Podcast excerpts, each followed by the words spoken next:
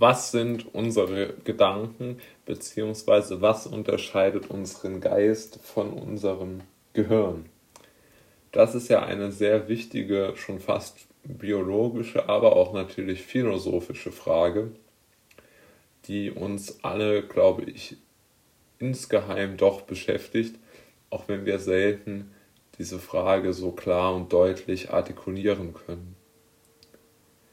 Ich glaube schon daran, dass wir als äh, Menschen schon einen ganz klaren und zueinander auch irgendwo ähnlichen Gehirnaufbau haben, der zu gewissen Gedanken auch einfach führt. Ja? Also es gibt da ja auch große biologische Erkenntnisse dazu, dass halt verschiedene Elektronen im Kopf ähm, ja, sich einfach in Bewegung setzen und äh, die Signale praktisch sich im Hirn abspielen, die dann gewisse Reaktionen hervorrufen. Ja, also man kann ein, eine, eine Emotion irgendwo triggern durch einen elektrischen Impuls am Gehirn und kann dann die Emotion des Menschen somit auf sich ziehen, ja. Oder nicht auf sich ziehen, sondern hervorrufen auch. Mit dieser technischen Gegebenheit ging, geht das und somit zeigt sich natürlich schon ein bisschen, dass der Mensch da doch sehr, sehr, naja, sagen wir mal schon, das Gehirn seiner eigenen Spezies sehr gut erforscht hat. Das ähm, ist ja auch, würde ich sagen, biologischer Konsens mittlerweile. Wo die Menschheit allerdings völlig im Dunkeln tappt, ist bei der Frage, wie Gedanken entstehen und erst recht, wie diese Entstehung zu erläutern und zu erklären ist. Ja, das ist ja genau der entscheidende Punkt im Grunde genommen. Es gibt da ja ein, eine, ein schönes Zitat, das ich mal herausgesucht habe. Wenn aber das Gehirn versucht, ein Modell seiner eigenen Entscheidungen zu entwickeln, gerät es in einem infiniten Regress. Und wie von Zauberhand entspringt auf, aus dieser Schleife das Bewusstsein. Also Bewusstsein und Gedanke, glaube ich, kann man hier einmal gleichsetzen, auch wenn es sicherlich nicht ganz gleichzusetzen ist.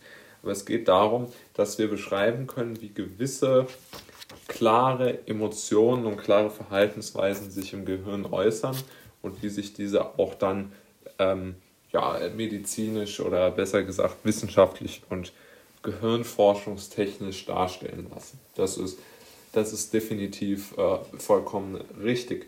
Was allerdings nicht richtig ist, wir wissen einfach nicht, wie ein Lebewesen seine Gedanken äh, hervorruft. Und wenn wir uns mit einer Situation konfrontiert sehen, dann treffen wir immer eine Entscheidung. Wir treffen ja als Menschen unterschiedliche Entscheidungen. Und diese unterschiedlichen Entscheidungen sind ja Basis unseres eigenen Gehirns und unserer eigenen abgespeicherten, im Gehirn abgespeicherten Erinnerungen, Erfahrungen. Ja? Und trotz alledem kommen ja auch Menschen mit gleichen Erfahrungen, gleichem sozialen Background etc. zu unterschiedlichen Meinungen und unterschiedlichen Einstellungen und unterschiedlichen Entscheidungen.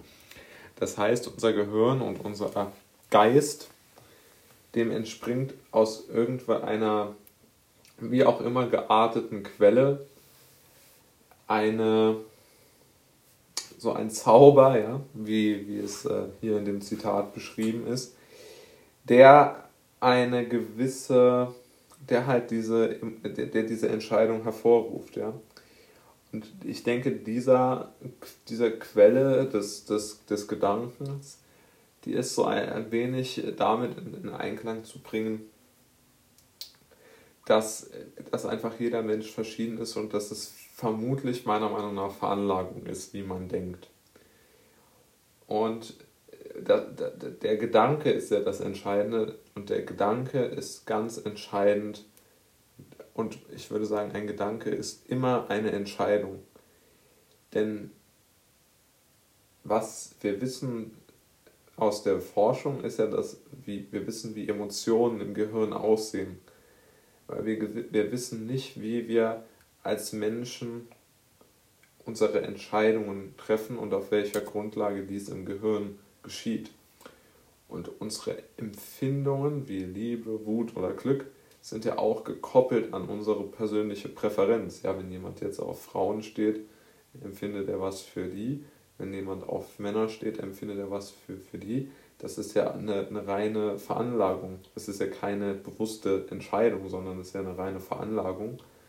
Und ähm, das halte ich wirklich für eine sehr interessante, äh, für einen sehr interessanten Gedanken. Und äh, das äh, finde ich extrem interessant. Denn das Bewusstsein und das Denken macht ja jeden Menschen erstmal aus. Und ja, ich glaube schon, dass, dass dieses Ausmachende des, des Menschen eigentlich genau das ist, was die Wissenschaft halt nicht erklären kann. Und das sind halt die Gedanken. Und ähm, ja, ich weiß jetzt nicht, ob meine Thesen dort, dort stimmen, aber es gibt da, glaube ich, auch kein richtig und kein falsch. Aber es ist ja so, wenn wir, wir, wir treffen ja Entscheidungen aufgrund unserer persönlichen Präferenzen. Und woher diese Präferenzen kommen, das, ähm, ich glaube auch, dass das ehrlich gesagt Zufall ist. Denn jeder Mensch wird ja vermutlich mit sehr ähnlichen, oder es ist sicherlich so, dass viele Menschen mit sehr ähnlichen Reizen konfrontiert werden, mit Erfahrungen, mit was weiß ich, aber trotzdem eine andere Reaktion darauf zeigen. Und ja, das halte ich für eine, für eine sehr interessante ähm, Gegebenheit, die es äh, doch zu prüfen oder einfach darüber nachzudenken gilt, als, als Menschheit oder auch als Einzelperson, ja. Und diese Gedanken sind eigentlich unser aller äh, Rückgrat. Und das ist äh, genau das, womit wir als, als Menschheit äh, umgehen müssen. Denn wenn wir es, es, es sozusagen, wenn wir, wenn wir diese Ebene verlieren würden, dann, dann gäbe es keine Individualität mehr. Dann wäre der Mensch nur noch ein reiner Funktionsträger. Und äh, das gilt es ja wohl zu vermeiden.